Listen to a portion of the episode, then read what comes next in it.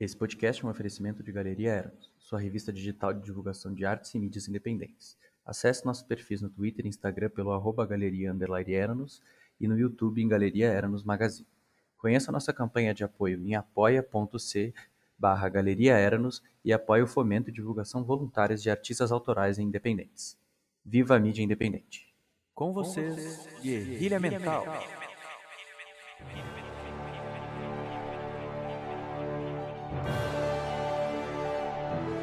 Prólogo.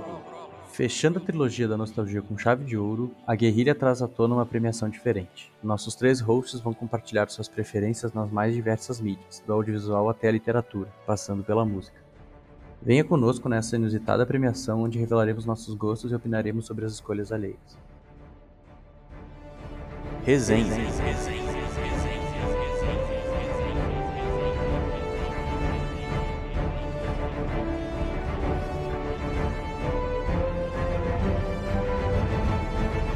Ladies and gentlemen, começamos mais um Guerrilha Mental, seu podcast preferido, mais uma edição aí. Uh, como o epílogo denuncia, a gente vai fazer um programa especial aí, o nosso Guerrilha Awards. A gente vai pegar várias categorias de tipos de mídia que a gente consome durante a vida e tal, cultura, e vai apresentar os nossos preferidos, né? A gente vai, a gente manteve surpresa aqui, a gente vai revelando e vai comentar um pouco. Excepcionalmente nessa edição a gente não vai ter aquele quadro especial de cultura e guerrilha, porque o programa em si vai ser uma grande cultura e guerrilha, né? Já que a gente vai falar os nossos preferidos, é mais do que óbvio que a gente está recomendando para vocês ouvirem, verem, lerem essa, essas mídias que a gente está recomendando, né? Lembrando que, que tu pode entrar em contato com a gente pelo arroba galeria underline no Twitter e no Instagram. Eu sou o Lucas Teixeira Siqueira, alcunha de Teta, no Instagram e no Twitter como arroba pai. E os espelhos são usados para ver o rosto, a arte para ver a alma. George Bernard Shaw. Fala aí, eu sou o Gustavo Manha Bosco. Você pode me seguir lá no arroba Gustavo Manha Bosco. E eu queria dizer que não confunda coincidência com destino. E aí, galera, aqui é o Rodrigo. Vocês podem me encontrar lá no Twitter por arroba machoda, underline, underline, underline, e você não está preparado. Uh, antes da gente começar a resenha, né, de, de, eu ir puxando as categorias aí como se fosse um programa de, de premiação mesmo, a la Grammy, Oscar e afins, uh, eu só queria dar uma dica aí que pro pessoal consumir a, a Galeria Eranos, a primeira edição saiu, Uh, ela sai as postagens de, de, dia, de dias em dias, né? Tem uma contagem de dias. Essa primeira edição está terminando agora. Ela vai ser mensal uh, num primeiro momento e a gente está trabalhando aí para desenvolver novas ideias de colunas, envolver mais pessoas e tal. E estamos bem empolgados com a ideia. Eu queria agradecer a todas as pessoas que se proporam a participar, a, a comprar a ideia de querer estar tá ali, de querer se expor e, e entender como é que funcionava o, o, conceito da galeria, né, e como vai funcionar. Também queria agradecer aos gurizes aí que decidiram comprar essa ideia e aceitaram alocar, associar o, o nosso podcast com, com essa ideia aí meio maluca. E vamos que vamos. A ideia é evoluir mais e consumam que, que tá bem legal. Pois bem, vamos começar então a nossa resenha. Vamos, vamos seguir categoria por categoria. A gente organizou por tipos de mídia, né? Tipos de arte, como queiram chamar e cada uma tem umas subcategorias que a gente vai elencando aí. E como eu disse antes, vai ser segredo, a gente não sabe da resposta um do outro. Uh, a primeira de todas vai ser games. Uh, qual nosso, são os nossos games preferidos, né? Uh, eu queria citar como menção honrosa dois games que, tipo, eu me aventurei muito pela minha vida e que eu joguei muito quando eu consumia mais no estilo de jogar mesmo. Agora eu não sou um jogador muito assíduo, eu consumo mais material relacionado a games, que é o Super Mario 64. Eu tinha um emulador no computador, jogava e tal. Cheguei a virar o jogo, foi muito divertido. E o Age of Empires 3. Eu tive uma nostalgia com ele recente, porque meu irmão pediu para eu baixar no computador e ele tá jogando. E eu também jogava quando eu era mais novo e eu gostava muito. Mas a minha escolha, como eu já disse no nosso episódio de games, nosso episódio 01, é Street Fighter 2. Uh, é um jogo de 91, ele é a sequência do, do primeiro jogo, né, obviamente. E para quem já jogou, para quem já sabe, é, é uma competição que tem lutadores do, do mundo inteiro, é um jogo de luta, né? Ele é da Capcom. O personagem principal é o Ryu, tem o Ken, tem o Blanca, que é o nosso personagem brasileiro, Saga, uh, Balrog, entre outros personagens icônicos. E é um jogo muito divertido de se jogar e todas as versões que vieram depois desse jogo foram uh, também bem interessantes. Então eu vou ficar com esse jogo com uma mistura de nostalgia, com um pouco de, de qualidade mesmo, e esse, esse é o meu a minha escolha. Ah, o Blanca era bom demais, né, cara? Pior, era bom muito. O pior era a história dele, que ele nasceu na, no Taiwan, daí ele caiu de um avião, daí ele ficou verde por causa das plantas que ele comia. Ele começou a dar choque porque ele foi picado por um bicho que deu esse poder para ele. Cara, eu nem sabia, velho. Ele não é nativo, então? Ele não é nativo brasileiro. Até onde eu me lembro da história dele, ele caiu de um, de um acidente de avião, na Amazônia. Meu Deus. Perdeu, perdeu um pouco da magia pra mim. Mas o meu, o meu personagem preferido é Dalsin, cara. Pô, Dalsin é massa pra caralho. Indiano que estica lá e tal. E ele tem toda uma ideologia, ele era meio que o guru da, da tribo dele e tal. E eu tô esperto que ele usa três crânios de criança no, no peito ali, né? No, no colar, porque são três crianças que morreram. Daí ele prometeu que ia participar da competição lá pra, pra ajudar a tribo dele e tal, sabe? Não passar por essas dificuldades e tal. Justo. Nem tava sabendo. Também pra mim é nova essa. Não, o legal do Street Fighter é a história por trás. Todos os personagens são bem profundos, assim. Tirando o filme, que é. Ah, o filme é, é complicado. Mas a história dos personagens, se alguém pegasse um dia e fizesse uma coisa bem desenvolvida de Street Fighter, tinha um potencial assim enorme, tá ligado? Agora que tu comentou, mas e que filme de jogo que é bom, né, cara? Raramente. Difícil. Convenhamos que é difícil. Ah, o primeiro do Pokémon é bom, cara. É. O primeiro e o segundo, porque eu sou fanboy do Lula. Do Lugia. Lula! Lula. Ó a treta, ó a treta. Essa parte eu vou cortar na edição. Não, não corta, agora deixa. Vamos lá, então, eu vou pro meu, meu game favorito, é um game que ah, tem, eu passei a minha vida inteira jogando ele basicamente. É um MMORPG, chama Silk Road Online. E eu, desde o lançamento dele em 2004, eu comecei em 2005 e eu jogo até hoje. Então, é um jogo que basicamente construiu quem eu sou hoje, né? Sem esse jogo, eu acho que, que minha infância teria sido muito diferente. Enf- Enfim. Ele é um jogo basicamente que. que um MMORPG que, que. baseado na história da Rota de Seda, né? Que era o transporte entre a Ásia e a Europa, né? Então. É MMORPG assim como todos os outros, né? Quem joga MMORPG sabe que. Eles são todos iguais com um pouquinho de história. ah, com cada, cada um como sua história, no caso. Né? E com umas skills diferentes, mas parecidas. É, é tudo igual, barrinha embaixo, boneco em cima, é isso aí. Eu acho que é um jogo bem, bem difícil de te encontrar alguém que joga no Brasil, até porque é um jogo de uma empresa coreana, não foi difundido tanto na América, mas é bem, é bem, bem comum na, na Ásia aí, e, na, e no Egito. Na Turquia. Não, a maioria, a maioria dos players são turcos. Sim, até Então. porque termina em Istambul, né? A Rota da Seda. Né? É. Uma, em Constantinopla, na época, que hoje Isso, é. Exato. Na época é Constantinopla, mas agora é Istambul, eu acho, a cidade, não tenho É certeza. a mesma cidade. Era Constantinopla por causa do imperador Constantino. Ah, daí, ó. Tem alguém inteligente nesse Obrigado, podcast. obrigado. Beleza, vou passar a bola aí pro nosso querido Rodrigo. Cara, o meu jogo preferido foi difícil de escolher, eu fiquei pensando bastante e eu cheguei à conclusão que só pode ser World of Warcraft, famoso WoW, assim como que o alemão disse ali, ele é um MMORPG, só que, cara, ele não é um jogo pra todo mundo, assim, a gente pode dizer, tu tem que ser meio comprometido pra jogar, porque ele tem um grind infinito digamos assim. Eles lançaram tantas expansões, ele é um jogo de 2004.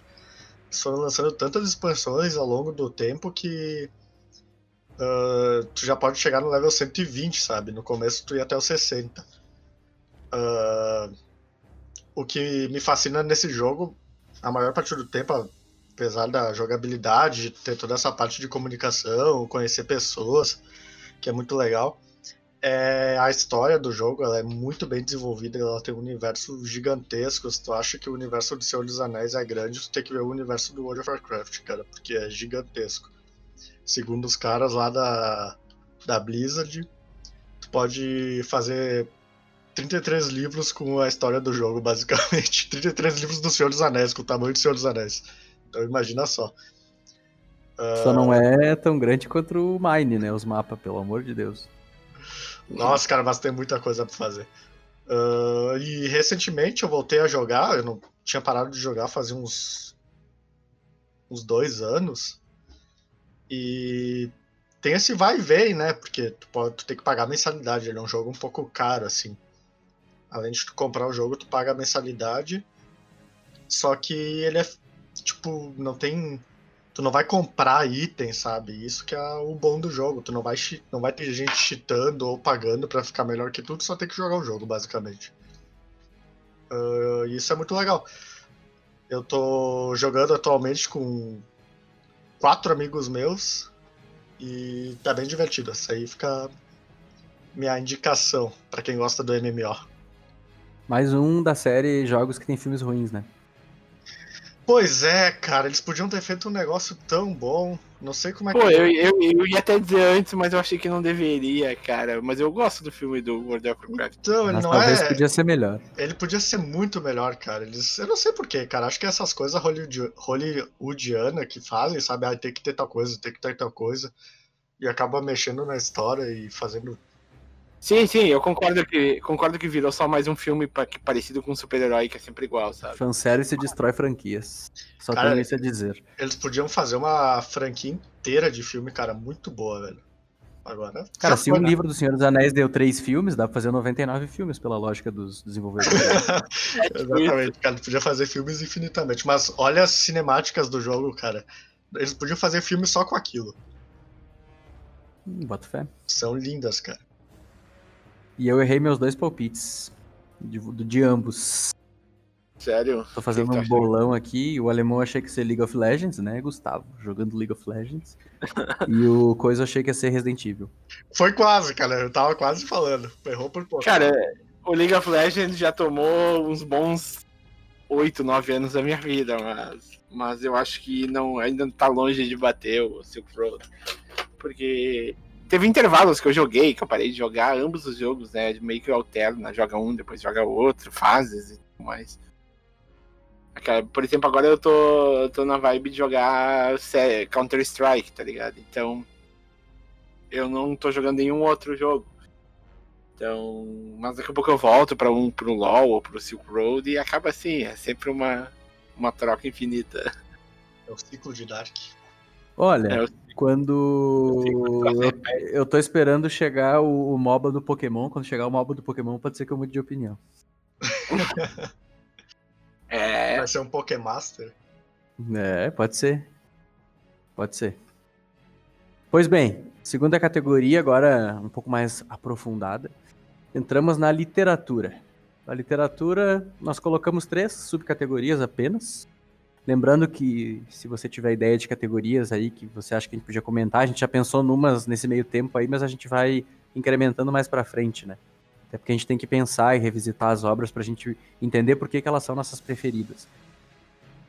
Cara, Justo. primeiro vamos pro periódico, né? Jornal, revista, qualquer coisa de categoria impressa ou não, pode ser até digital que a gente consome.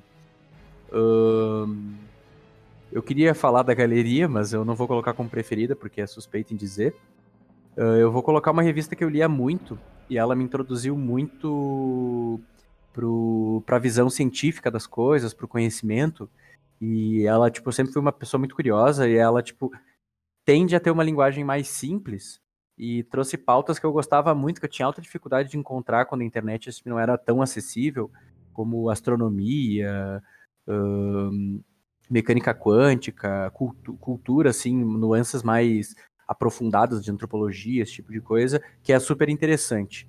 Ah, eu li muito ela na adolescência, eu às vezes procuro alguns materiais na internet sobre ela, tem algumas físicas aqui em casa, E a abordagem dela de alguns assuntos e, e os assuntos que eles abordam, uh, para mim sempre fechou direitinho, assim, sabe? Ela trata com uma leveza alguns assuntos e ela traz muito bem esses assuntos, assim, sabe? É muito, muito interessante mesmo. O nome se diz.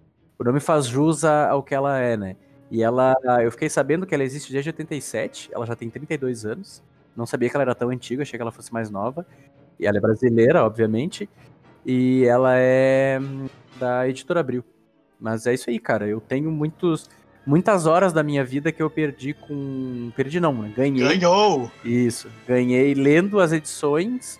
E também tem muitas edições especiais e tal que tu acaba encontrando e tal, sabe? Tipo, uh, mudou muito a minha visão sobre muitos assuntos, assim, e uh, dá pra ver que é uma coisa aprofundada, é uma coisa pesquisada, assim. Então, parabéns à revista super interessante que ajudou a moldar uh, a minha curiosidade por ir atrás de informação relevante eh, de qualidade e embasado. Justo. Então, né? Como tô. Antes, antes da gente começar a gravar esse, esse podcast, o, o Teta me disse que provavelmente a minha revista seria igual a dele. De fato é, é a mesma.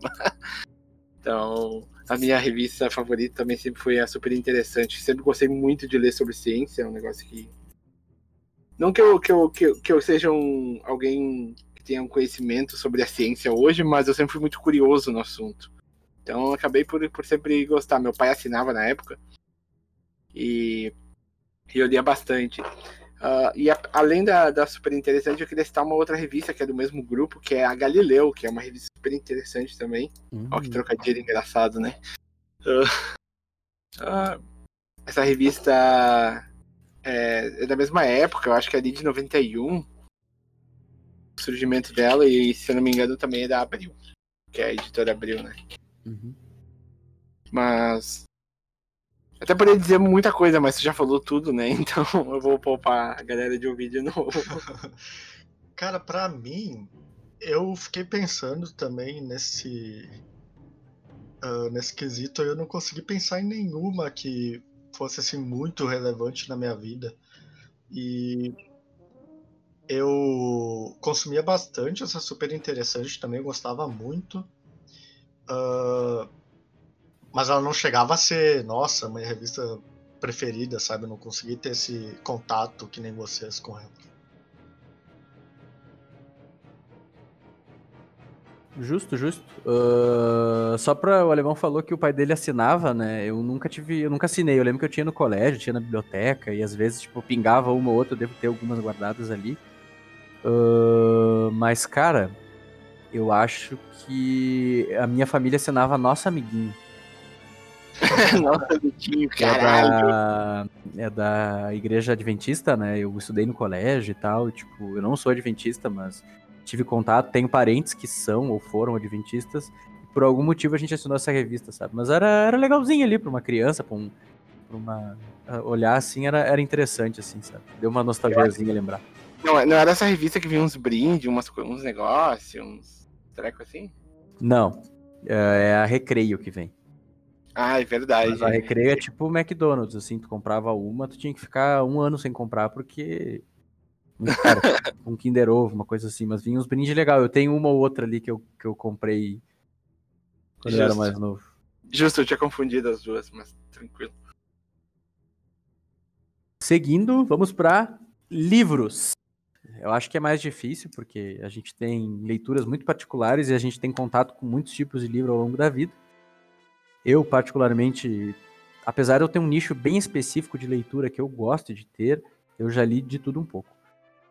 Mas, um livro que me marcou muito na minha vida, que tipo, eu li muitas vezes ele, eu sempre falo dele, eu procuro sempre um material sobre para entender, para destrinchar ele, eu gosto muito do autor e eu acho que ele é atemporal, acho que ele faz sentido hoje, como ele fez na época que ele foi lançado. É o livro 1984 do George Orwell. Ele, ele foi lançado em 49, né? Pelo, pelo George Orwell. Ele é um livro que fala sobre totalitarismo, manipulação física e psicológica, controle do passado, tecnologia, guerra, linguagem, alienação, revolução, amor. Temos várias, várias nuances que a gente pode colocar no dia de hoje, assim, sabe? Que ele fala de, de como o, um Estado tipo, controlava a mídia.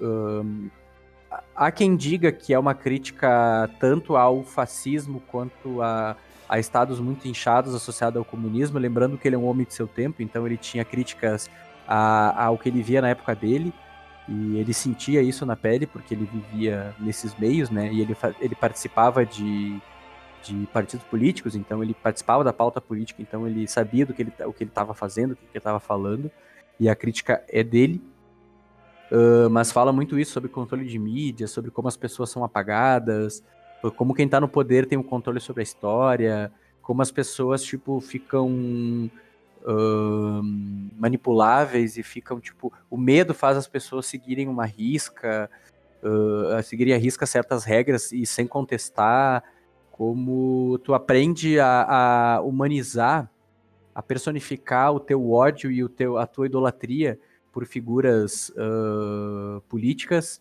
uh, porque estão te colocando ali, porque é, é uma coisa que, que vai te sustentar, sabe? É uma, como eles manipulam a mente das pessoas e tal. Então, tipo, é muito, muito, muito interessante. E o jeito que ele descreve as, as cenas, assim, e, e, os momentos ali, tipo, de angústia, de, de cárcere e tal, para não dar tanto spoiler, é, tipo, é fenomenal, assim. Tipo, que eu senti lendo esse livro, todas as vezes que eu li, até quero ler de novo já ele uh, foi sensacional. Então não tem como 1984 não ser meu livro preferido.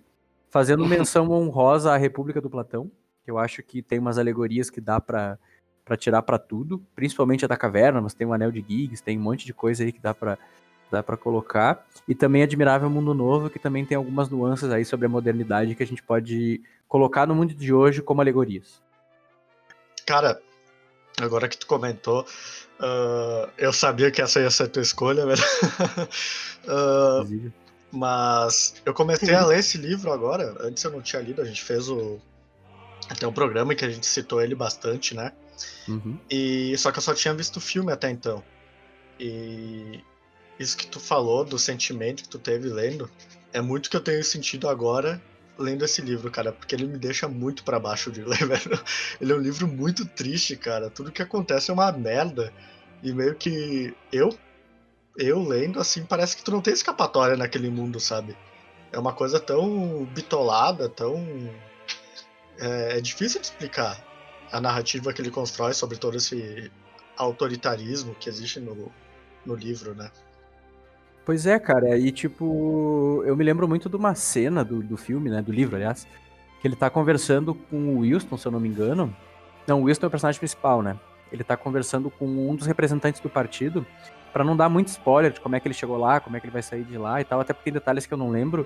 Uh, depois de, de alguns acontecimentos, vamos dizer assim, pesados, ele se olha no espelho e o, o cidadão do partido fala que ele é o último homem vivo, porque as outras pessoas não são mais humanas, né? Porque elas perderam a humanidade por estar tá presa ali naquele estado, né? Naquele, naquele cárcere invisível. E eu lembro muito de uma frase do filme O Mundo de Truman, uh, que é aquele filme que, que o, eles criam um domo para fazer um reality show sobre a vida de uma pessoa, né? Que é o Truman, no caso, que é com o Jim Carrey, que é um filme sensacional, diga-se de passagem. Uh, que estão entrevistando o diretor do, do programa, né? E ele pede pro. pro uh, eles pedem pro diretor, ah, como é que ele não percebe, tipo, as barreiras do mundo que ele vive, ele não percebe, tipo, as correntes que prendem ele, né, tipo, ele não percebe que o mundo que ele vive é limitado e que é uma mentira, né, e ele falou do mesmo jeito que eu e tu não percebemos a do nosso, tá ligado? Tipo, aquela frase até hoje me pegou de jeito, assim, sabe? Eu acho que se encaixa muito nesse contexto de 1974, porque também tem esse negócio de vigiar e punir, e você tá sempre sendo vigiado pelo, pelo, pelo grande irmão e tal, né? Uhum. Enfim. Justo. Então, vamos lá. Meu livro favorito, né? Uh, é de um cara chamado Eric Arthur Blair, nascido na Índia Britânica. Uh, faz ideia que livro é? Não. Não tô ligado. É, é 1984. Ah, é o nome do. Pode crer. Eu, eu, eu, sabia que o livro, o livro favorito do Tete é o mesmo livro favorito meu, certo? Então, tanto que eu esperei, até porque eu fiz a piada, porque é Eric Arthur Blair era o, o nome dele, ele usava o pseudônimo George Orwell, né? Ah, pode E ele era nascido na Índia Britânica, na época Índia Britânica, que era aquela região lá da Índia, Bangladesh, Subcontinente indiano. é, um pedaço do Paquistão ali e tudo mais. Então, pra mim, cara, tu falou tudo sobre o livro. O livro traz toda aquela ideia ah, que, ele, que ele quis expressar quando ele escreveu. Infelizmente, ele morreu um ano depois de lançar o livro, ou felizmente, né? Porque não precisou ver toda a merda que deu Verdade. depois, né? Então, felizmente ou infelizmente, né? Vai saber. Cara, eu não tenho muito a falar, tu já falou tudo que, que, que podia sobre o livro e, e muitos desses. Muitas das coisas que tu falou a gente já discutiu sobre isso, né? Então, Ah, verdade, a gente já.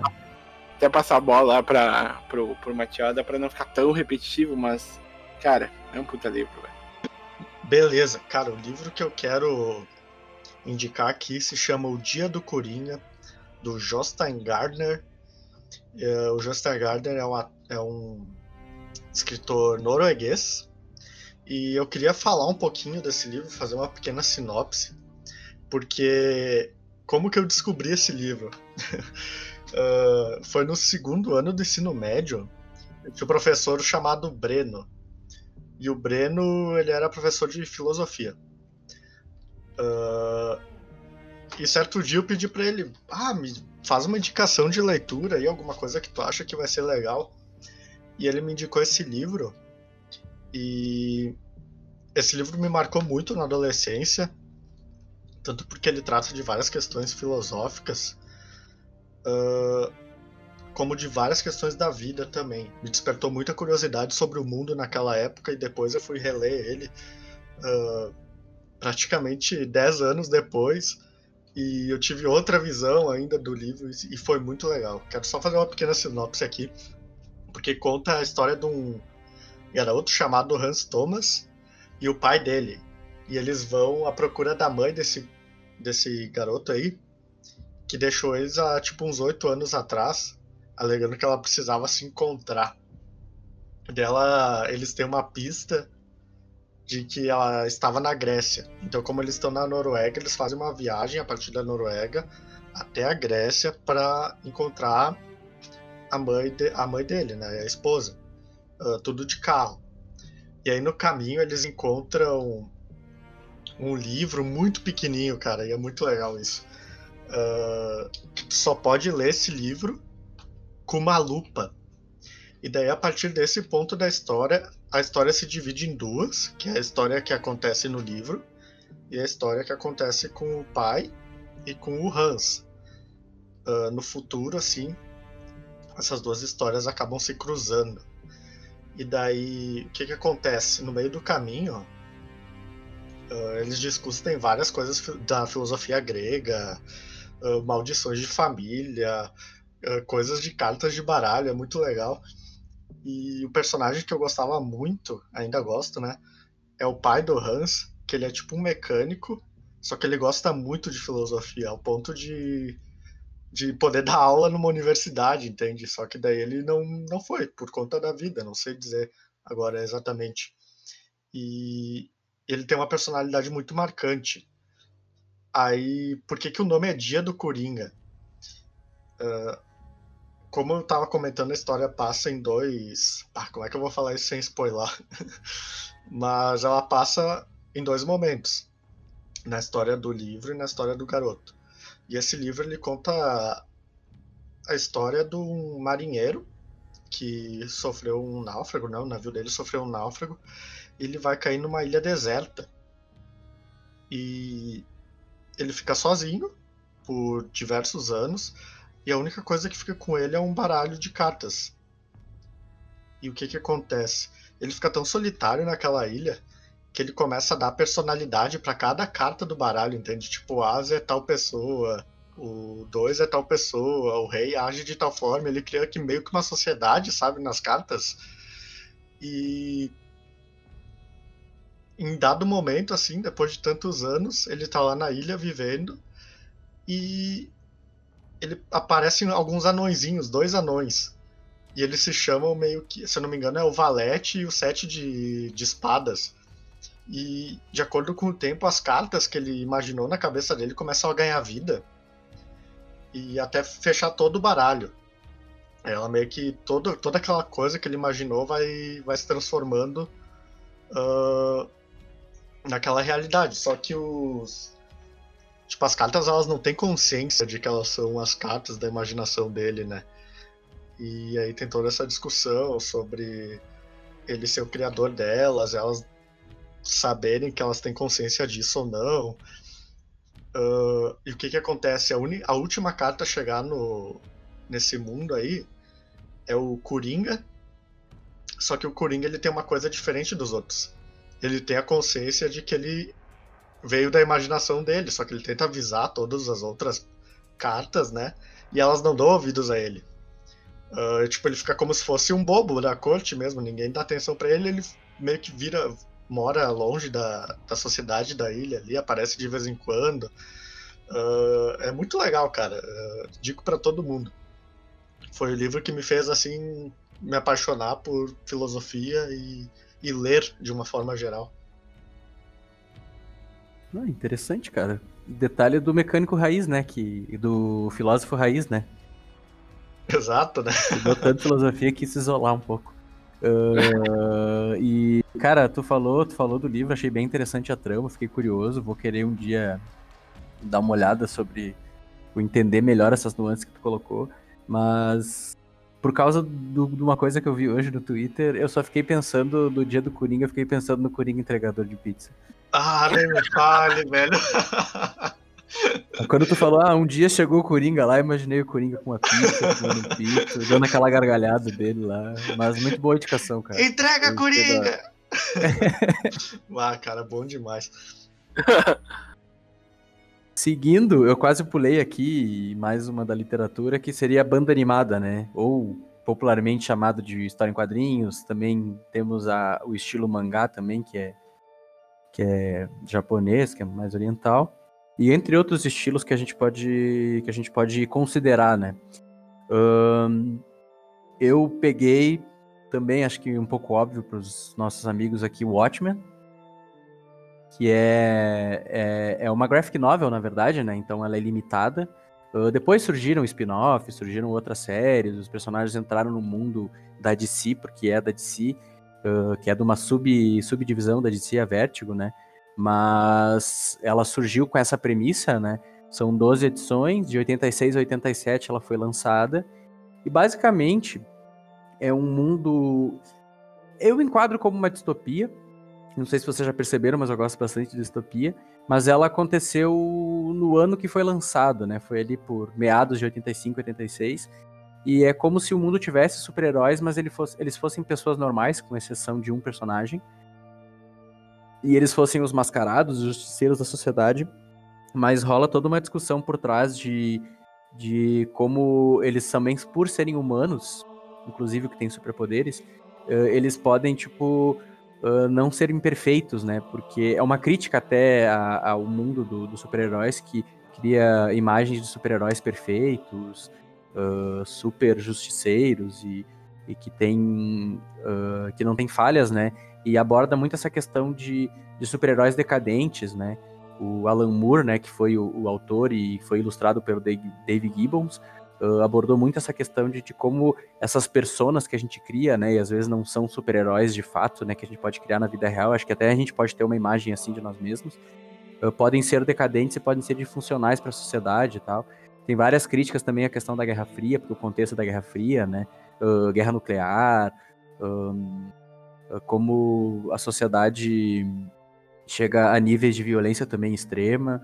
Então é bem legal, assim, é bem envolvente a história. É, ela não se pega só nas HQs ali na, na história em quadrinhos, mas também tem. Uh, todo livro tem, toda edição tem um, um especial, né? Que, que é, é, alguma, alguma coisa que foi publicada uh, ficticiamente no mundo de Watchmen tem um livro de pesquisa, tem uma história em quadrinhos de piratas, e tudo isso, tipo, ajuda tu a entender a personalidade dos personagens e também encaixa dentro da, da trama, sabe? Como se fosse um Inception, assim, sabe? Tipo, uma, uma alegoria dentro de uma alegoria. Mas eu acho sensacional e sempre que eu posso eu revisito, e tudo que sai relacionado, filme, série, outras HQs e tal, eu acabo consumindo também. E eu sou fanboy do, do Dr. Manhattan. Justo. Eu vou, vou, vou, vou dar minha declaração aqui, mas eu vou seguir uma linha diferente. É, vou explicar o porquê que primeiro porque eu, porque eu escolhi isso, certo? Ah, eu nunca, eu, hoje em dia eu não, não leio mais quadrinhos, só em quadrinhos, em mangá, tá? Mangá nunca, nunca fui de ler. E minha vida inteira eu nunca gostei de super-heróis. Então é difícil fugir da, dos quadrinhos uh, sem os super-heróis, né? Até porque a maioria deles traz é relacionado aos super-heróis, a, a DC, a Marvel e tudo mais, né? Uh, então eu resolvi citar um, uma história em quadrinho que marcou a minha vida, assim, que eu li bastante na infância, na adolescência, uh, que foi as HQs do Ziraldo, que é o rapaz, o senhor que escrevia o Menino Maluquinho, né? Então, eu acho que isso foi o que mais me marcou, apesar de não ser o meu favorito. Foi, ele foi o que me marcou. Que, que eu sempre li, gostei de ler. Hum, apesar do meu, do meu da minha história em quadrinho favorita não ser de um escritor brasileiro, que, que eu gostava muito de tudo relacionado ao Zé Carioca. Que é escrito pelo Walt Disney, eu acho. E acabou escrevendo. Ele é um personagem brasileiro, apesar de ser um, ser um ser um, uma história em quadrinhos uh, de origem americana, né? Então. Mas ambas as duas me trouxeram, me trazem, no caso, uma boa lembrança da minha infância. Então, apesar de eu não ler hoje, se eu tivesse que ler, pegar um HQ na mão agora e ler, eu leria o Zeraldo do Zé Carioca. É, o Zé Carioca tem algumas ressalvas problemáticas, né? Que, que dá para analisar de estereótipos e coisas assim, né? Mas dentro de uma inocência infantil, eu gostava muito de ler e achava divertido também. Era muito bom, né, cara? Eu gostava bastante também. Apesar de, apesar de ser um personagem bem antigo, né? Do, um dos primeiros escritos pelo Walt Disney, de 1942, então. Sim. Beleza. Uh, se vocês ouvirem uns barulhos aí, talvez seja meu gato. cara, eu... Apresenta, apresenta o gato aí. Gato, chega aí. Max, Uh, uh, cara, eu quero indicar uma HQ aqui que, coincidentemente, como o Teta mencionou, ela tem o selo da Vertigo, que é o Sandman. Ela foi escrita pelo Neil Gaiman. Uh, e qual é a história do Sandman? Ela passa por. Ela começa com um grupo de pessoas tentando capturar a morte. Só que, como sem querer, eles acabam capturando o sonho. Aí vocês perguntam, como assim o sonho? Só que, tipo assim, no universo do Sandman, existem seres, eu posso dizer assim, talvez, que são chamados de perpétuos. Eles são. Eles personificam diversos aspectos do universo desde, o, desde o, da existência, posso dizer assim. Eles são como se fossem resquícios da existência, eles não são considerados deuses. Uh, isso que eu falei de, deles capturarem o Sandman, uh, que é o sonho, acontece mais ou menos ali pelo ano de 1910, antes da Primeira Guerra Mundial, só lembro disso.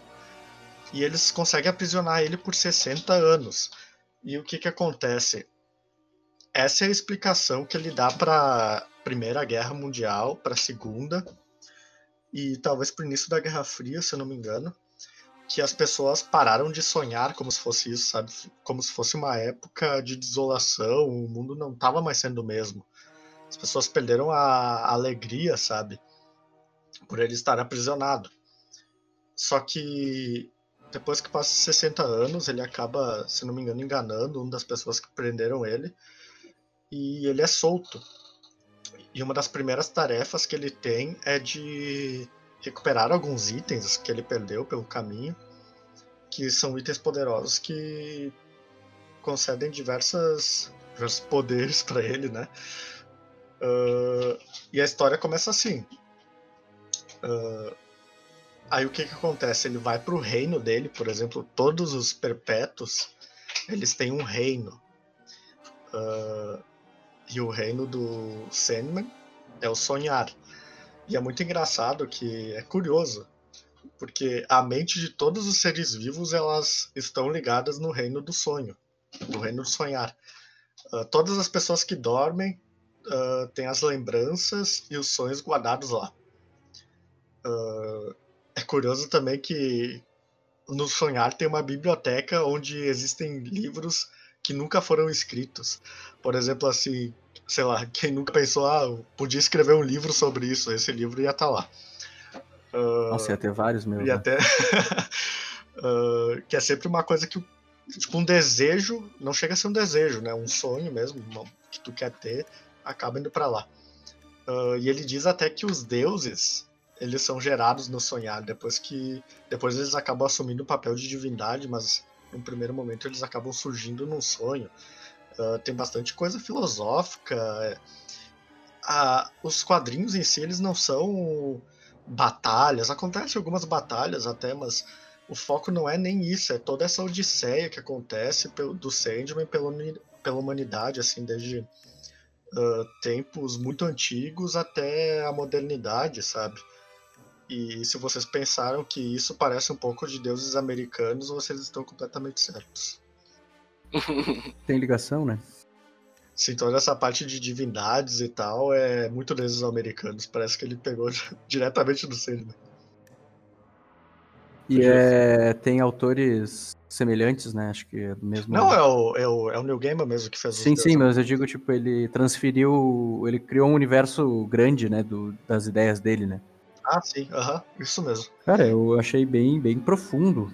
E uma coisa que eu gosto em HQ, por mais que pareça que não, uh, a, boa, a parte boa da HQ é a parte dialogada, é as conversas, né? Tipo, o apelo visual ali e tal, mas tipo, como tu tem que colocar dados para as pessoas entenderem o que está acontecendo, tem que dialogar ali, né? Então eu acho muito legal isso.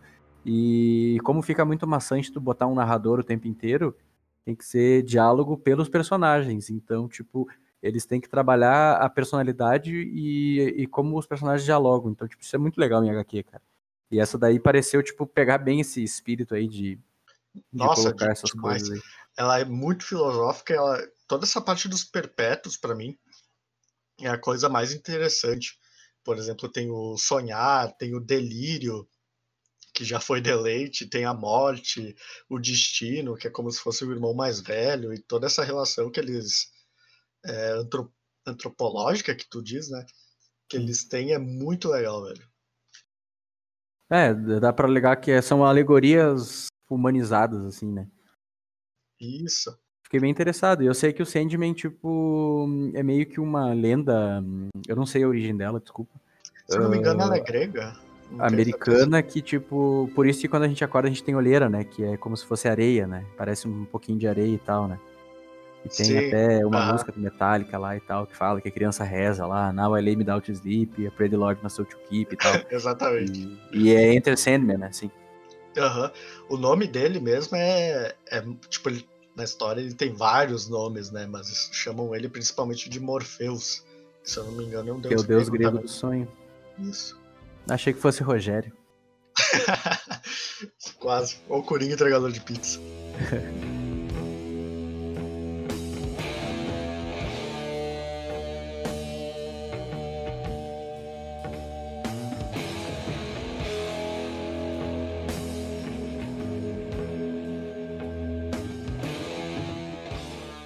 Uh, seguindo, vamos para música agora. Música barra áudio, né?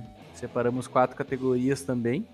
Antes de entrar no universo da arte, da música, nós vamos entrar num universo mais literal do áudio mesmo, que é o podcast. Como a gente faz um podcast, isso aqui é um podcast, uh, a gente achou justo colocar isso como uma das mídias para gente colocar, para gente evidenciar. E seria legal a gente prestar uma pequena homenagem, lembrança dos podcasts que nos inspiraram, porque é óbvio que a gente é consumidor de podcast para ter a vontade de, de inventar essa ideia que a gente teve, né? Uh, eu pensei em vários, eu tive vários momentos na minha vida que eu vi, eu muitos podcasts. Uh, algumas menções honrosas, tipo uh, o cinemático, como eu adoro cinema, era legal ouvir. Tem o Nerdcast também, que é legal. tem o, um, o Sinapse também, que, que é mais científico. Uh, um podcast que eu ouvi algumas vezes também, que é o Universo Inverso, que para quem não sabe é de, de alguns amigos nossos, né? E ele ajudou também a ter essa, esse impulso, assim, de ah, a gente pode fazer também, porque os guris estão fazendo e tá ficando com qualidade. Uh, queria até, tipo, citar também por isso eles. Mas um podcast que, que eu escutava mais, agora eu tô dando uma parada de escutar, porque como tá tendo notícias muito parecidas sobre a pandemia, para salvar um pouco minha saúde mental, eu tô tentando evitar algumas notícias, assim, tipo, todo o tempo, assim, tipo, entrando na minha cabeça e tal, para não me criar ansiedade, não me criar um pouco de angústia, que é o Xadrez Verbal, que ele é feito por dois historiadores, o Matias Pinto e o Felipe Nobre Figueiredo, né? Ele surgiu em 2015, ele até que é recente. Ele é um podcast que eu já recomendei aqui, então não vou falar mais muito dele, mas o tema principal dele é geopolítica e é um diálogo muito legal, muito fluido e como ele fala de atualidades e também tem um contexto histórico, porque tudo que aconteceu no passado remete no presente e vai remeter no futuro. E são dois historiadores, eles têm um embasamento muito grande, assim, eles trazem pessoas legais para discutir com eles e tal. E tu fica por dentro de coisas que, tipo, tu achou que não era tão importante para tu saber, mas tu acaba percebendo que tudo tá meio ligado no tabuleiro do, da geopolítica mundial, tá ligado? Então é basicamente essa a minha recomendação. Beleza, eu vou. Já citou minha, minha, minha indicação, minha. Que é minha escolha, que é o Nerdcast, certo? É um podcast que existe há tanto tempo que sei lá quanto. Eu fiz uma pesquisa breve agora e descobri que eles estão desde 2006. Então é muito tempo. Meados de 2006, e isso é pré-histórico para o mundo dos podcasts, né? Porque isso é um. Brasileiro, principalmente. Brasileira existe há muito pouco tempo, né? E eles chegam a ter cerca de um milhão de downloads por episódio. Isso é absurdo, é muita gente, cara. Então, é, e eles trazem uns assuntos interessantes sobre uh, cultura geek, nerd e tudo mais. Então, se tu curtir isso, com certeza tu vai acabar curtindo o podcast deles. Então fica a dica aí, se quiserem ouvir, é bem bacana como o meu podcast escolhido também é o Nerdcast, olha só, eu quero só. Vocês são muito previsíveis. Pois é, né, cara? Só pra constar. Não é verdade. Uh, mas, cara, eu me inspiro muito neles. Eu acho que eles têm um formato de programa muito legal. Uh, como o alemão ali comentou, eles falam bastante de cultura nerd, mas nem só isso, né? Eles têm quadros de tecnologia, eles têm quadros de história, quadros de qualquer coisa que tu possa imaginar, né? Eles sempre trazem pessoas que eles que são competentes para falar do assunto. E eu acho isso muito bacana. Tu acaba conhecendo uh, e se interessando por diversas outras áreas porque essas pessoas estão conversando sobre isso. Isso uh, é muito bom, especialmente para a parte de ciência, que é a que mais me agrada. Por exemplo, eu acabei conhecendo Caio Gomes lá, o Atila, até conheci no Nerdcast antes de conhecer no Nerdologia, ou agora que ele tá mais conhecido por causa do Covid, né? Que é colega do Felipe Nobre Figueiredo no Nerdologia, né? Exatamente. Então, tipo, eles, eles trazem muito conteúdo à tona, não é só em, em podcast, né? Tanto no YouTube quanto qualquer coisa, e para mim eles são uma inspiração. Justo, muito bom. Agora, adentrando a arte música, né? Não que não consideramos podcast arte, como a gente já falou antes, por ser expressão, mas a arte mais trabalhada nas notas, né? Nas, nos arranjos, enfim. Uh, primeiro, nossas músicas preferidas. Essa eu acho que vai ser um pouco difícil de ter uma coisa definitiva, porque eu já tive momentos da minha vida que eu me identifico muito com uma música, ou músicas que me trazem momentos muito intensos, assim, sabe? Se me pedir minha música preferida, eu vou pensar numas 12, assim, tipo, brincando, tá ligado? Ah, isso acontece com todo mundo, cara, é, relaxa. Pois é, só que, tipo, eu vou dar duas menções honrosas, que é How It Hell da ACDC, porque eu tenho que citar ACDC, porque, tipo, eu foi uma das primeiras, um dos primeiros artistas que eu comecei a me adentrar, ouvir, assim, e tal, tipo, hoje eu consigo reconhecer Tipo, os temas das músicas, o contexto e tal. Posso ser um pouco mais crítico à banda em si e, e aos assuntos que aborda, mas, tipo, a sonoridade sempre me agradou muito, me agrada até hoje. Podem falar que é tudo, tudo igual, tudo repetido, mas se é repetido eu gosto, eu gosto mesmo. E essa música, tipo, para mim é a melhor deles. E por mais que ela não tenha uma letra que signifique muita coisa, eu gosto muito dessa música e eu coloco ela em momentos, tipo, bem categóricos da minha vida, assim, sabe? E outra que eu quero citar também como menção é o Vencedor, do Los Hermanos. Eu não sou um fã assíduo dos Los Hermanos, também não sou aquela pessoa que critica muito também, porque virou meio que moda criticar os Los Hermanos, né? Como é criticar o Nirvana, mas enfim. Uh, só que a música, a música O Vencedor, eu costumo dizer que é a música que eu escreveria se ela não existisse ainda, porque eu me identifico muito com cada palavra, com cada letra, com cada verso, com cada estrofe da, da, da música, da letra da música. E, tipo, ela é meio que um manta para mim, assim, sabe? Em momentos de dificuldade, em momentos que, de alta afirmação, em momentos que eu preciso respirar, eu coloco essa música e ela, tipo, me renova, assim, sabe? Pode ser, pode falar o que quiser, mas essa música, ainda mais por ser na língua portuguesa, que eu consigo captar a mensagem mais. Mas, sinceramente, ela me, me completa muito, sabe? Mas a minha escolha é uma música que tá sempre comigo. E sempre quando, assim, eu quero, tipo, bah, eu preciso me animar, eu vou colocar essa música que é a música Celebration do Cool the Gang, um, que foi lançada no álbum tipo Celebrate deles de 1980, né? Uh, aqui tá no Wikipedia tá referenciado como pós-disco, mas eu considero como disco. Uh, é, é uma música e também é um artista que, que me cativa muito, eu gosto muito. Eu tenho um gosto tipo meio específico por, por música disco.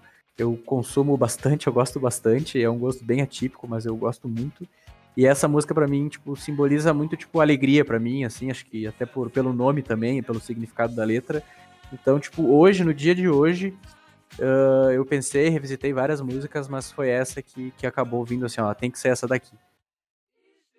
Ah, justo, justo, justíssimo, aliás.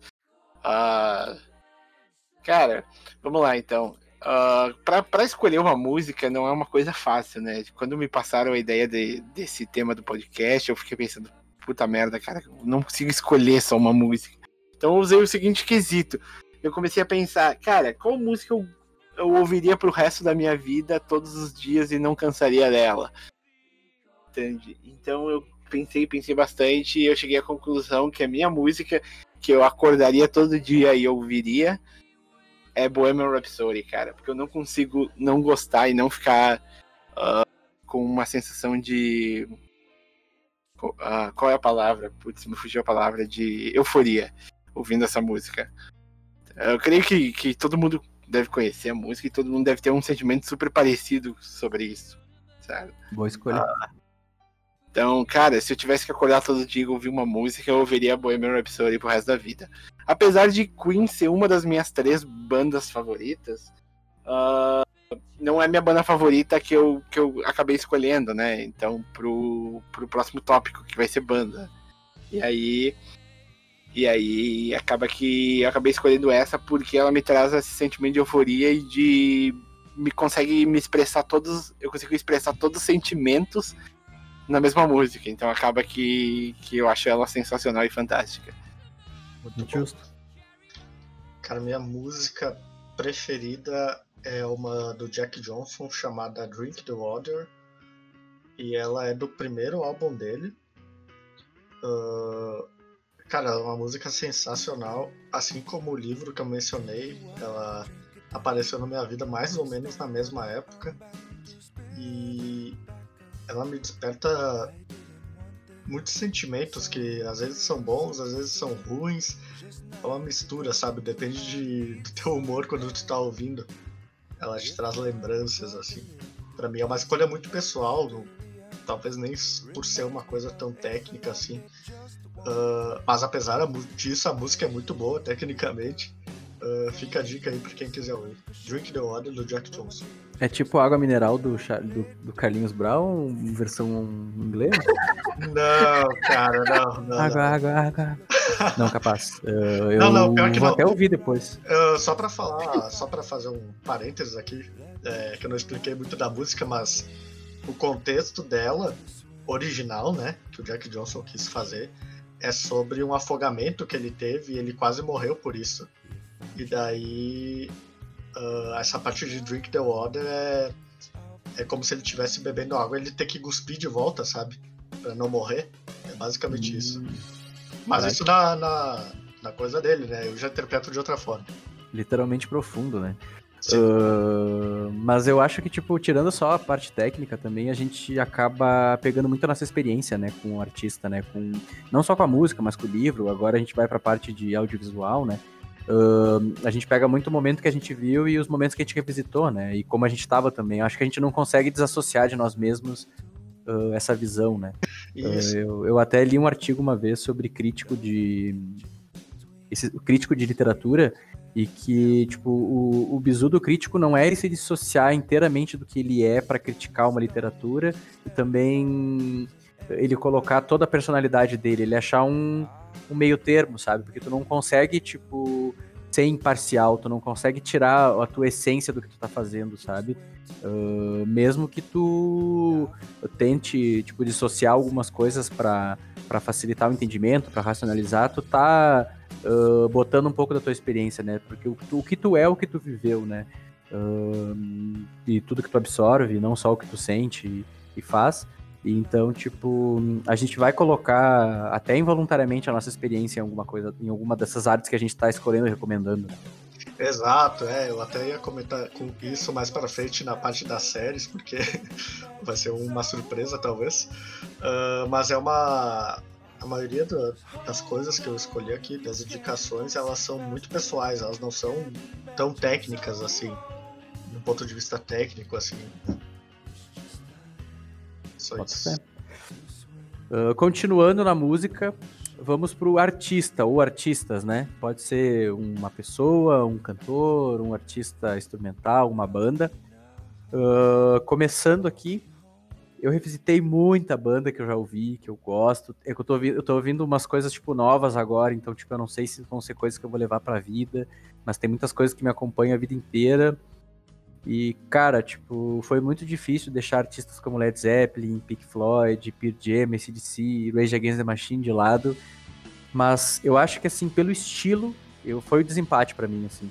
Pelo estilo de música, o significado que tem na minha vida, e por misturar um pouco de todas essas outras bandas em algum momento, em alguma música, por ser uma coisa mais versátil, não tão específica, a minha escolha foi Stone Temple Pilots, que é uma, é uma banda do, dos anos 90, ela é de San Diego e ela é ela bebe um pouco do grunge, tem gente que considera como uma, uma banda da segunda onda do grunge, alguma coisa do gênero, mas eu coloco tudo no pote ali do rock alternativo, que é um rock que mistura outros estilos, que mistura algumas outras coisas e, e é um pouco mais um pouco mais sujo, às vezes brinca com, com outras coisas, tem várias referências dos anos 70 e por aí vai. E dois dos melhores álbuns que eu já ouvi na minha vida, que eu não vou citar na próxima categoria, que vai ser álbum, é o Purple e o Core, que, que são de autoria deles. Que justo. Muito boa. Então, vou lá, minha, minha, meu artista favorito uh, não, não, não, não é o autor da minha música favorita, até porque eu não consigo, entre meu artista favorito, eu não consigo escolher uma música favorita, gosto de muitas músicas, então. É que é bem previsível, né? O Tenta que me conhece há mais de 10 anos aí deve saber que é o Iron Maiden. Eu gosto muito, sempre, sempre gostei desde moleque, desde antes do Tenta me conhecer, provavelmente. E aí eu sempre tenho tem fases que eu ouço mais, que eu ouço menos, mas eu acabo sempre voltando e tudo mais. Uh, e é isso, cara. Não tem como não gostar. cara, o meu artista preferido é. Ah, é muito difícil essa. Eu tive que escolher Engenheiros do Havaí, que é uma banda dos anos 80 ali, formada pelo Humberto Gessinger e mais uma rapaziada que eu esqueci o nome, me desculpe. uh, mas, cara, forma, forma caráter, verdade. Tem umas músicas muito inteligentes e uh, recomendo para todo mundo aí. Uma das bandas, uma das bandas brasileiras aí que que tá no top 10 aí de qualquer pessoa, talvez. Eu gosto, eu gosto da banda, mas eu não gosto muito do Humberto, Humberto Gessinger, cara. É, já ouvi, já ouvi essa história aí que como pois pessoa, é, cara, ele, é pro, ele é problemático, mas como artista ele é fenomenal. Ele é pau no cu? Uh, é, cara, eu gosto das pessoas que fazem ele. Uma entendeu? banda que cita Camus e se inspira na filosofia do Camus para fazer música não tem como não ser não ser boa, cara. E, e já entrou até em em outros, em, tipo, eu já vi que eles ganharam um prêmio uma vez, ou um reconhecimento como uma das bandas que tem as letras mais inteligentes, ou melhores letras, uh, e era um prêmio da, em língua inglesa, assim, sabe? Tipo, como eles estiveram, foram traduzidos e tal, para o pessoal entender e tal, sabe? Uh, tem gente que critica e diz que eles têm um certo elitismo e tal, por complicar algumas letras, mas eu acho que, que na arte, quando tu não é ofensivo por citar alguma coisa que se entende como mais erudita, eu acho que e tu tá simplificando de qualquer maneira ali, sabe? Dá para entender o que eles estão querendo dizer. Uh, eles podem ser um pouco mais complexos que outros artistas que simplificavam mais as músicas. Mas eu defendo nesse quesito, assim, sabe? Mas existe uma crítica sobre um certo elitismo deles por causa da complexidade de algumas letras. Cara, mas assim, uh, opinião pessoal, agora eu já, já não vou saber se isso é verdade ou não, mas, por exemplo, ele não tá só expressando como ele sente, por exemplo, isso não é um problema, sabe? Mas é justamente por isso, como a arte é subjetiva, se tu não tá sendo, tipo, diretamente ofensivo com alguém, não tem como tu, sabe, tipo, colocar um. Eu consigo pegar. Eu consigo pegar muita letra de muita música que cita, tipo, diretamente algumas ofensas, alguma coisa, ou um certo elitismo de quem tá ali cantando, ou escrevendo, compondo, que eu acho muito mais nocivo, assim, sabe? Saquei, saquei. Enfim, desculpa a Dua Lipa e desculpa eles Regina, mas tive que, que, que escolher Stone Temple Pilots. Uh, por fim, para terminar a música, vamos para álbum.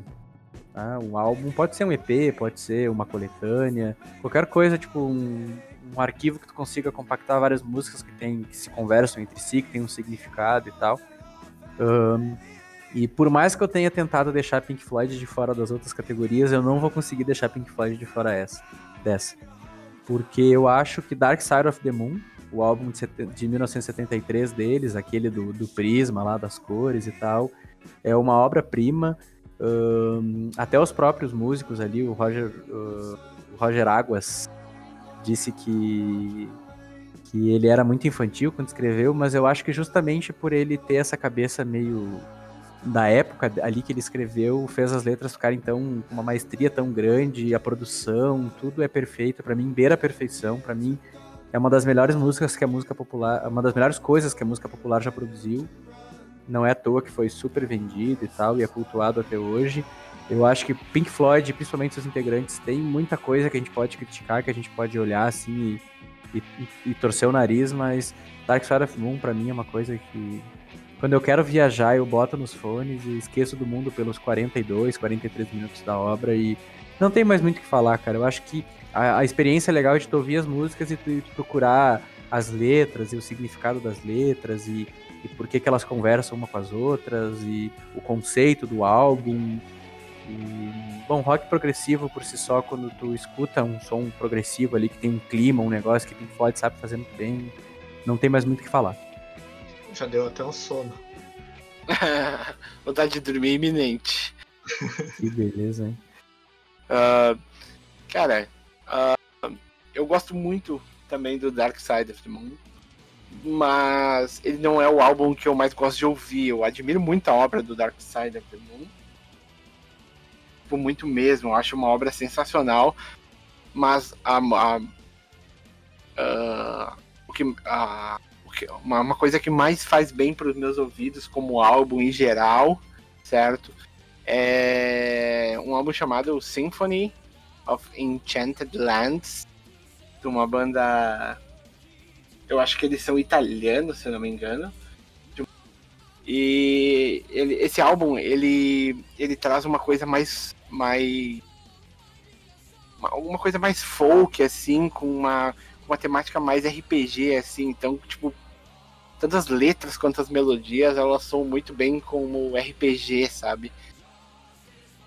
As letras falam de, de, de, de tempos arcaicos, dragões e tudo mais, uma coisa que é 100% RPG. E como eu gosto muito de RPG, acaba, eu acabo gostando muito do tipo de som, porque ele me familiariza bem com, com coisas que eu gosto de fazer, então eu acabo por escolher ele. Mas é muito difícil escolher um álbum, tem muito, muitos álbuns que eu gosto também. Eu só consegui ouvir nerd nas tuas palavras no fundo. Assim. Nerd!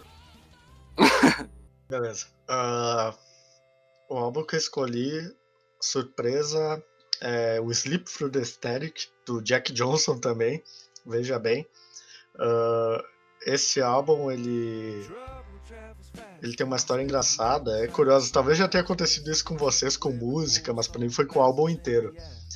Que é, era o álbum que eu menos gostava, cara. E. Acho que, sei lá, depois de uns quatro anos do lançamento dele, eu tava dirigindo o carro assim de boa, num momento meio bad da vida, e começou a tocar esse álbum, começou a tocar a primeira música. Tipo, parece que mudou completamente a minha visão que eu tinha do álbum, sabe? Como se eu entendesse realmente o que ele queria passar. Não sei se isso já aconteceu com vocês, com músicas, por exemplo. Meio que uma epifania, assim, tipo, ah, era isso então. É, tipo, como se eu estivesse sentindo exatamente o que o Jack Johnson estava sentindo quando escreveu a música, basicamente. E isso foi pro álbum inteiro. É um álbum muito bom. Ele é meio melancólico. Uh, as letras são um pouco tristes, eu posso dizer. Uh, talvez tu tenha que ouvir ela num momento meio de tristeza mesmo, mas é uma coisa que vai te animar, sabe? Que vai te jogar um pouquinho para cima com, essas, com essa sensação. Pra mim é isso. Justo. Justo. Stuck between channels, my thoughts all quit. I thought about them too much, allowed them to touch the feelings of rain down on the plains, all dried and cracked, waiting for things that never came. Awful thing to make somebody think that they have to choose, pushing for peace, supporting the troops. Agora vamos para a última, última subdivisão aqui, que é cinema e audiovisual, separado em cinco categorias. Uh, para pegar um pouco mais leve, nós vamos começar com séries. Primeiro, série animadas, cartoon, anime. Se tu acha que anime não é, não é cartoon, não é desenho, é uma arte gráfica que é animada, então a gente colocou nessa categoria. Uh, eu vou citar, primeiro, como menção honrosa Star Wars Guerra dos Clones. Eu revisitei um episódio hoje e me deu uma nostalgia muito grande. E eu não lembrava que tinha uma trama tão complexa, personagens tão bem construídos e tal. E é muito divertido, eu acho legal é uma das coisas boas do universo Star Wars, que tem muita coisa que a gente pode, pode dizer que é meio vazia e tal. Mas eu acho legal essa daí por causa de todos esses aspectos.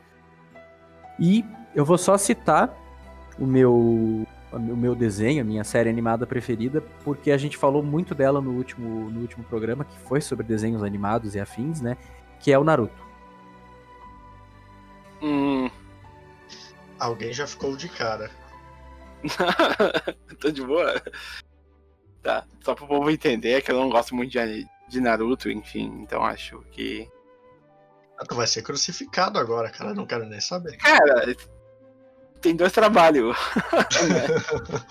Quem não gostar tem dois trabalhos, assim como eu tenho o direito de não gostar, eu só não, não, não simpatizo muito, não acho uma coisa que eu assistiria, mas.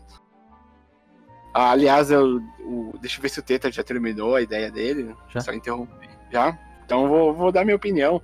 Tem tem. Eu também não consegui escolher um, eu citei mais. Mais. Os que me marcaram mais. Um deles foi que eu gosto muito são Bob Esponja e Caverna do Dragão, que são duas séries animadas, certo? Que, que eu gostava muito, muito mesmo de assistir quando eu era moleque. Uh, e, eu, eu trouxe também alguma coisa mais, mais, mais novo, que e é do ano passado, se eu não estiver errado, que é Paradise Police, é uma animação, creio que é original Netflix. E, e é uma animação mais de. Mais de, ácida. Mais ácida. Chega a derreter a mente do cara. É, é baboseira, é besteira e tudo mais, né? Não pique assim. Mas é muito engraçada, porque eu gosto de um humor bem tosco, assim. Eu, eu, eu particularmente, eu gosto de um humor tosco. Então, isso combina muito com o que eu gosto de assistir, então acaba que essa foi a escolha que eu fiz. Uh, no meu caso, eu escolhi a série Rick and Morty. Eu acho que todo mundo já ouviu falar desse desenho, muita gente não gosta, muita gente gosta. Acabou sendo. Pico Rick! Acabou sendo um um divisor. Tipo, tu tem todo o direito de não gostar, né? Mas eu acho que uma coisa que pegou muito nos de quem não é fã, é que a galera que era fã ficava falando, ah, porque tu tem que ser inteligente para entender, mas não quer dizer nada, né? Uh... Só que esse dia eu vi um comentário do criador sobre isso, eu achei só engraçado que ele comentou dos fãs que falavam isso, ele falou, ah, pelo menos a gente tá sendo comparado com alguma coisa boa, sabe? eu achei legal. Mas ele conta a história da, das aventuras do Mork com o avô bêbado dele, que é o Rick, que é um cientista louco, né? E o que que acontece? O Rick ele acabou descobrindo um, uma tecnologia que é, é uma arma, que é um portalzinho. Ele fa, ela faz um portal para várias dimensões, para qualquer lugar no tempo, se eu não me engano, agora eu não tenho certeza. Se eu não me engano, no tempo eles não mexem muito, mas é para qualquer lugar no, no universo, no multiverso. E com isso ele conseguiu adquirir muita sabedoria, muito conhecimento e acabou se tornando uh, uma pessoa, tipo, a pessoa mais inteligente do universo. Só que com isso ele tem certos. É, ele acabou abandonando diversos quesitos morais que uma pessoa deveria ter. Só que eles fazem a história soar como um humor nesse quesito. Então ele vai contando a história do Rick and Morty através do universo, do multiverso. E para mim é legal porque eles tocam em assuntos científicos uh, que são às vezes sutis, né? A maioria das vezes eles são sutis e até filosóficos de maneira sutil também. Não é o ponto do negócio, eles fazem humor com isso. Só que tu percebe que tem algo a mais ali, né? A, a mais do humor. E isso é legal para mim, eu gosto muito disso. Então fica a minha indicação aí. Cara, eu acho que o bizu não é ser inteligente. Acho que tu só não tem que levar a sério e, tipo, tu vai entender. Ele explica tudo que tu precisa entender em algum momento, sabe? Eu acho que fala mais de relações humanas do que esses temas que ficam, tipo, permeando na tela ali pra, pra ficar é, atrativo é e tal, É só um plano de fundo, né? Toda a, a ciência ali é um plano de fundo para fazer a história rodar. Só que tem muita gente que se apega nesse, nesse ponto e acha que a série é isso, mas não é o ponto principal, né? Que move a história. Transformar as coisas em cult é a pior coisa que tu pode fazer. É, real. Seguindo, vamos pra série, falando nisso, né? Falando em cultizar as coisas, fiz um neologismo aqui. Uh, eu não sei se vocês têm alguma dúvida de que série eu vou falar. Cara, eu. Será que é Dark? Pois é. Uh, eu pensei bastante sobre colocar ou não Dark, porque depois que passou a hype de assistir tudo e tal, a gente até fez um episódio sobre Dark, então eu não vou falar nenhuma nada sobre a série. Uh, eu deixei um pouco passar a hype para eu tentar entender racionalmente, conversei com algumas pessoas que consumiram a série também. E cara, uh, eu vou continuar mantendo porque apesar de, de eu achar que, que algumas coisas poderiam ser melhor trabalhadas na última temporada, eu acho que foi só isso que faltou para a série ser perfeita, sabe? Esses detalhes assim que faltaram mas ela me entregou, muito mais do que eu esperava. Uh, ela conseguiu subverter tudo que eu imaginava da série na última temporada, que foi muito interessante para mim.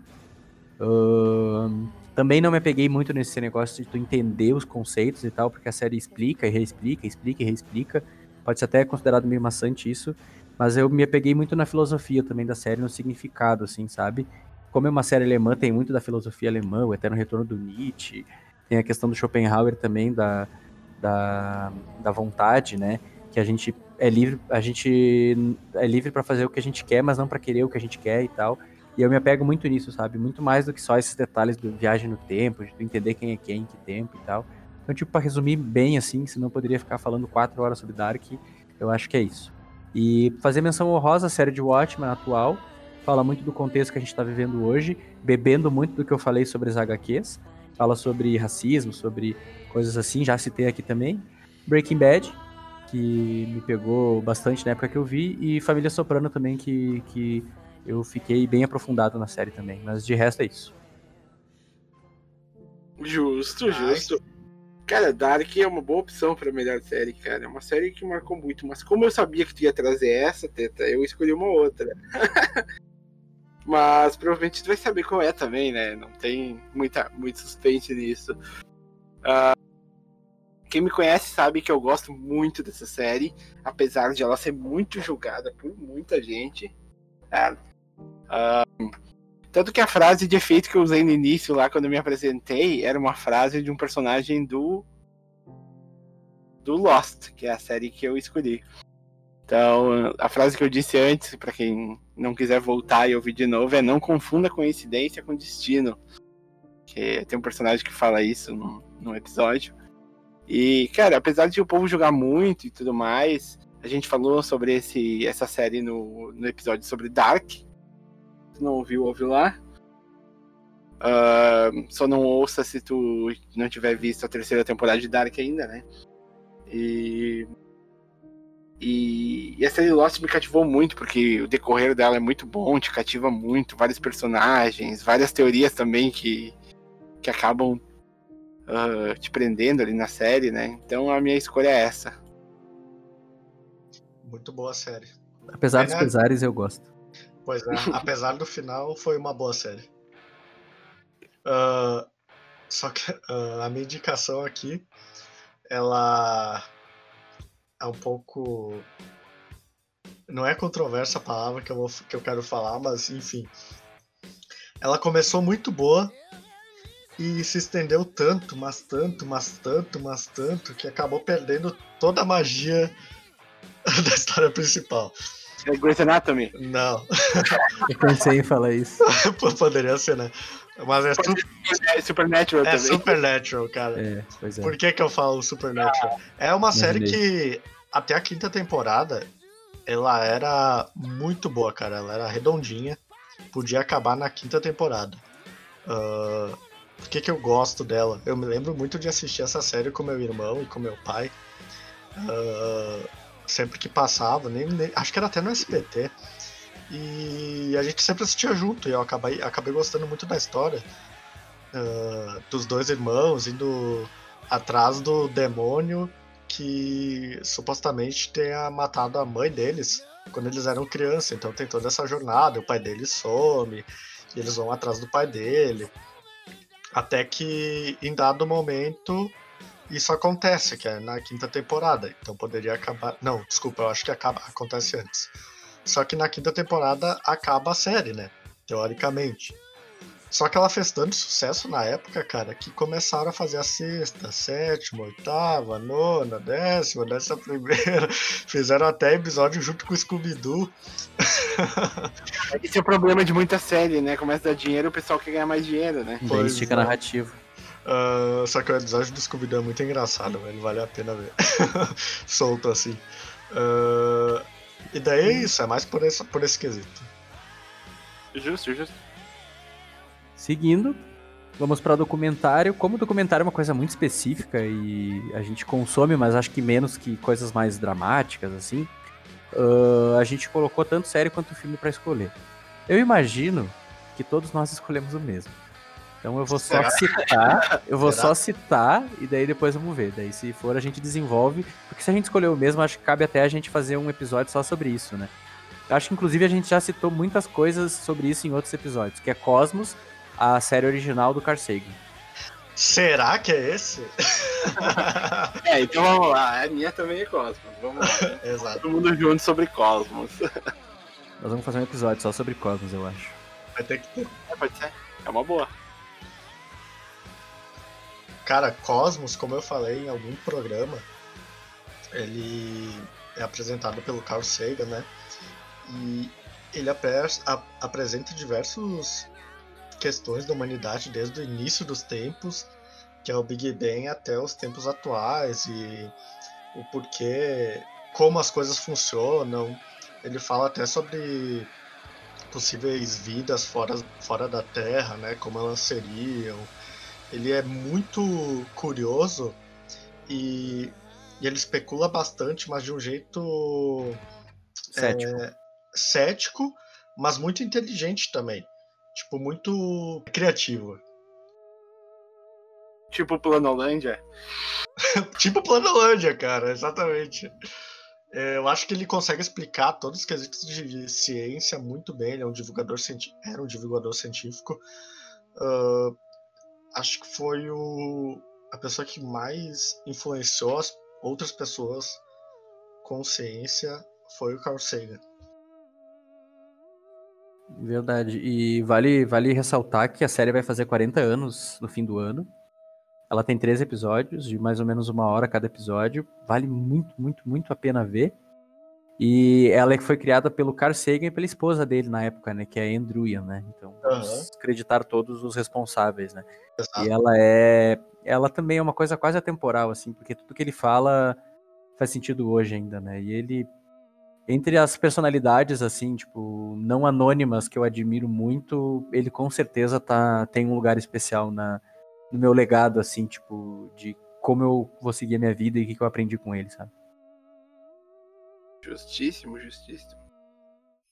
Vamos para os filmes, então, que é a nossa última categoria. Primeira animação, depois os filmes em live action, né?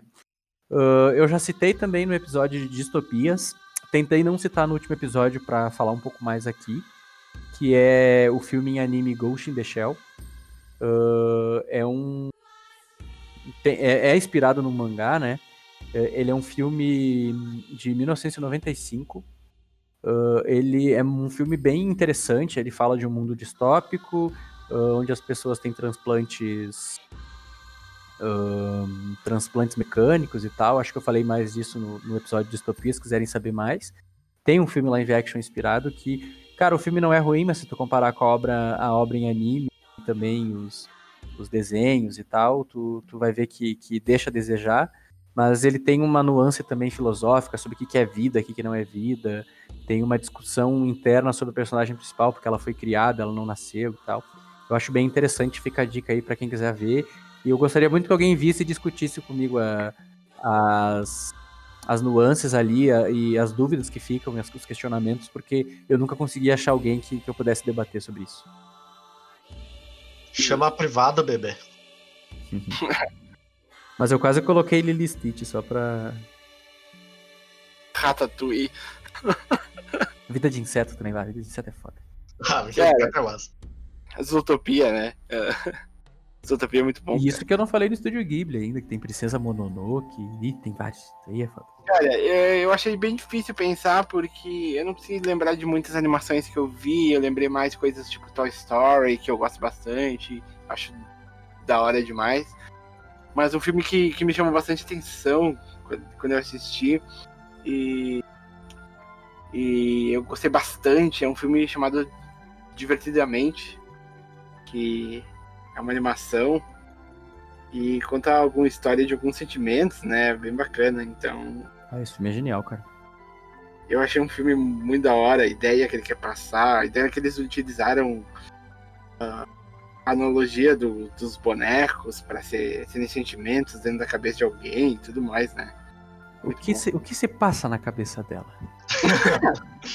Cara, eu só acho engraçado uma cena desse filme que vai mostrar qual é o sentimento do gato, e o sentimento do gato é ser gato.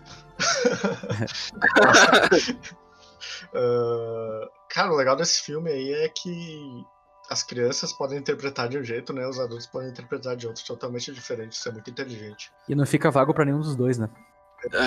Exatamente. É um dos melhores roteiros tipo, que eu já, já tive o prazer de ver.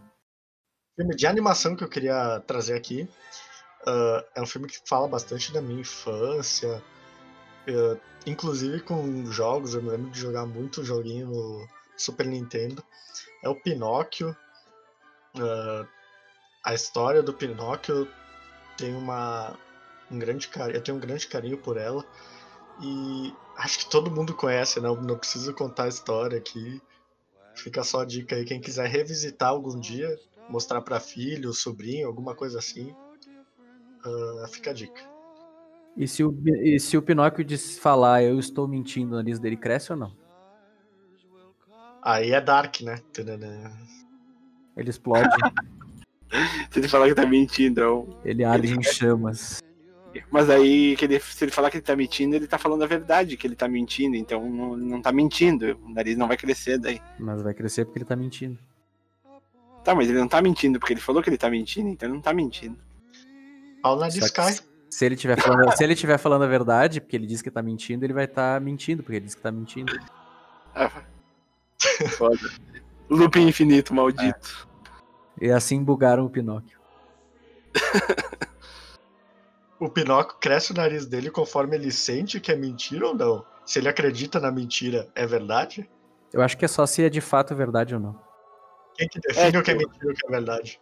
O cara que escreveu não pensou nisso. Ele só. É que verdade e mentira são coisas relativas, né? Mas, enfim. Acredita numa coisa que é mentira e aí? Tá, e se- e se o Pinóquio omi- omite alguma coisa, o nariz cresce ou não? Ó, boa pergunta. Ah, e por último, acho que a categoria com a arte que a gente mais consome, que a gente mais cultua, talvez, e que a gente fala muito aqui no programa, que é sobre filmes, né? Ah, cara, vou ser bem sucinto com as menções, que é Um Sonho de Liberdade, que eu acho que vai ser citado daqui, daqui a pouquinho. E Apocalipse Now, que, ah, pra mim é um filme genial, uma crítica sobre a destruição que a guerra traz e tal, que é um filme de 79 do Coppola. Só que eu costumo dizer que esses três filmes, né, somados com esse que eu vou citar agora, são a minha trinca de filmes preferidos, né? Entre outros que eu gosto bastante, que eu coloco ali num patamar parecido. Só que eu tenho que citar esse filme porque ele é de um diretor que eu cultuo muito. Tudo que ele faz, como ele faz, as mensagens que ele passa, as sensações que ele me passa nos filmes dele.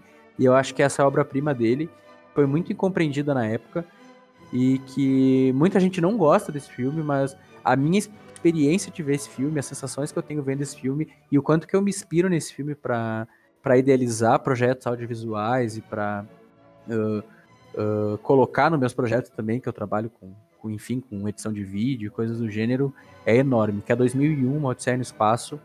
Eu acho um filme muito catársico.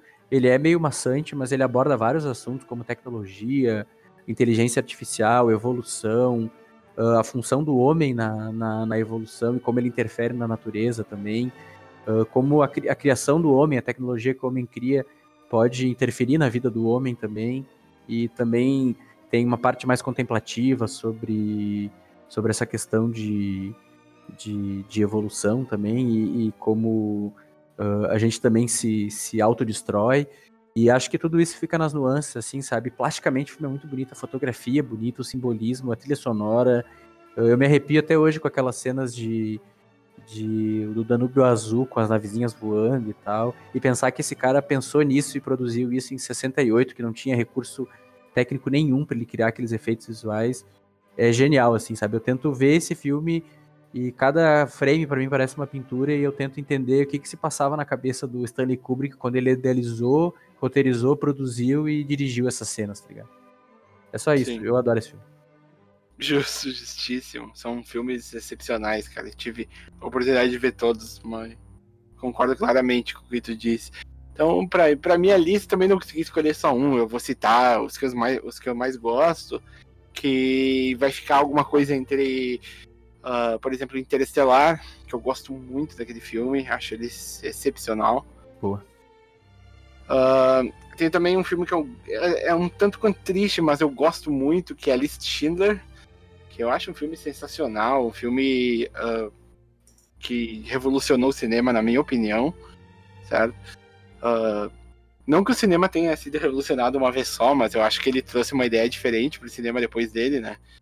Ah, e tem alguns filmes também que eu gosto na questão de, de por exemplo, Resgate do Soldado Ryan, Force Gump, eu gosto bastante, porque ali nele tá meu ator favorito, né? Que é o Tom Hanks. Caso vocês não saibam. Eu gosto muito do Tom Hanks e tendo meu ator favorito, tu olha pro filme com outros olhos, acaba olhando, né? Não tem como não. Ah, ah, mas de fato, meu filme favorito ainda ah, é Um Sonho de Liberdade, certo? Então, é um filme que eu que toda vez que eu assisto eu tenho aquela sensação de surpresa que, do, que o desfecho da história traz, então não tem como acabar não gostando dele. E infelizmente ele, ele não ganhou o Oscar porque foi lançado no mesmo ano de Force Gump.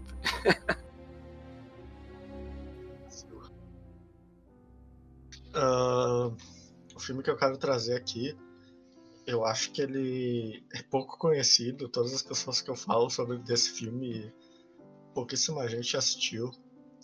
É o filme Questão de Tempo. Algum de vocês aí já viu? É o Justin Time que tem o Justin Timberlake? Não, não, não, é outro. Depois dá uma procurada aí. É aquele, é, é aquele de 2013?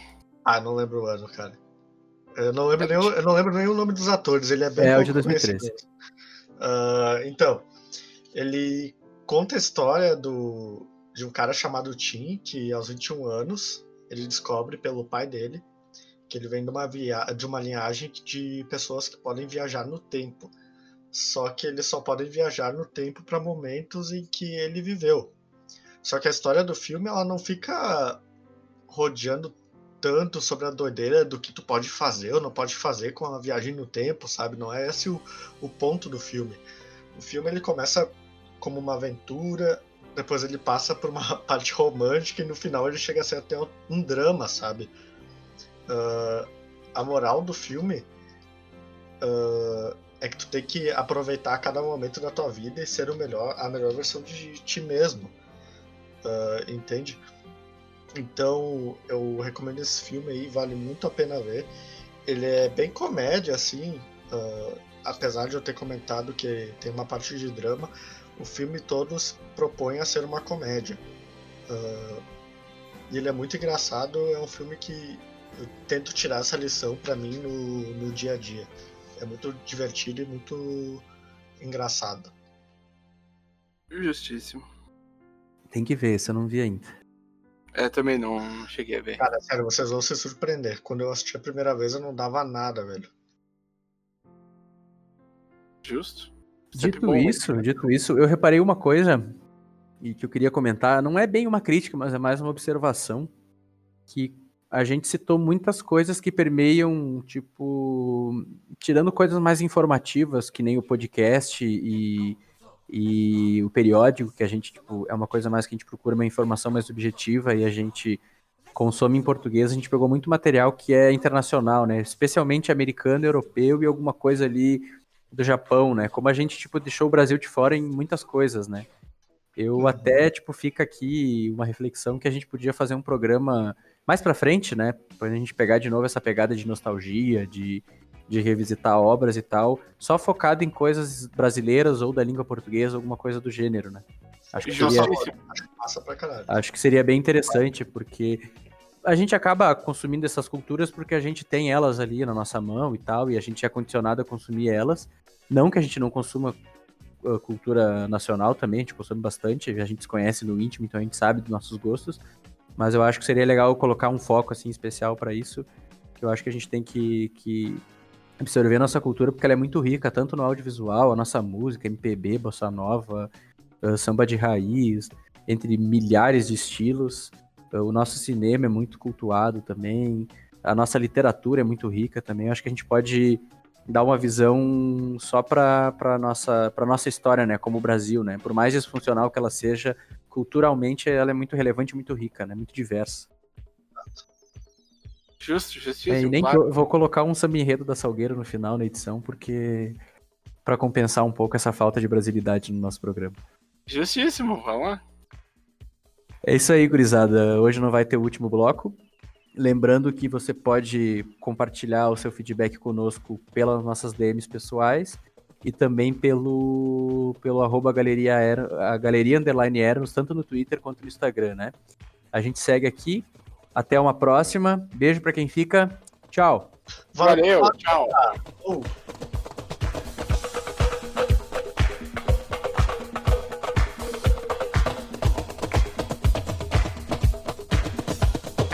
Reflexão final. A arte diz o indivisível, exprime o inexprimível, traduz o intraduzível. Leonardo da Vinci.